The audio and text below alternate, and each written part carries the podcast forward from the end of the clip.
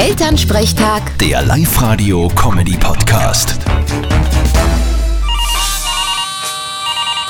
Hallo Mama. Grüß dich, Martin. Na, hast du gefeiert gestern? Ja, Fralli. Und wie lange ist es geworden? Naja, wie man's nimmt. Und wie nimmt man's? Es ist eigentlich nur gestern. Ma, du, musst du heute nicht arbeiten? Fralli. Aber wegen einer Stunde schlafen, das zahlt sich auch nicht aus. Na, hast du eh recht. Wer feiern kann, kann auch arbeiten. Für ein Lokal hat denn eigentlich am Montag so lange offen?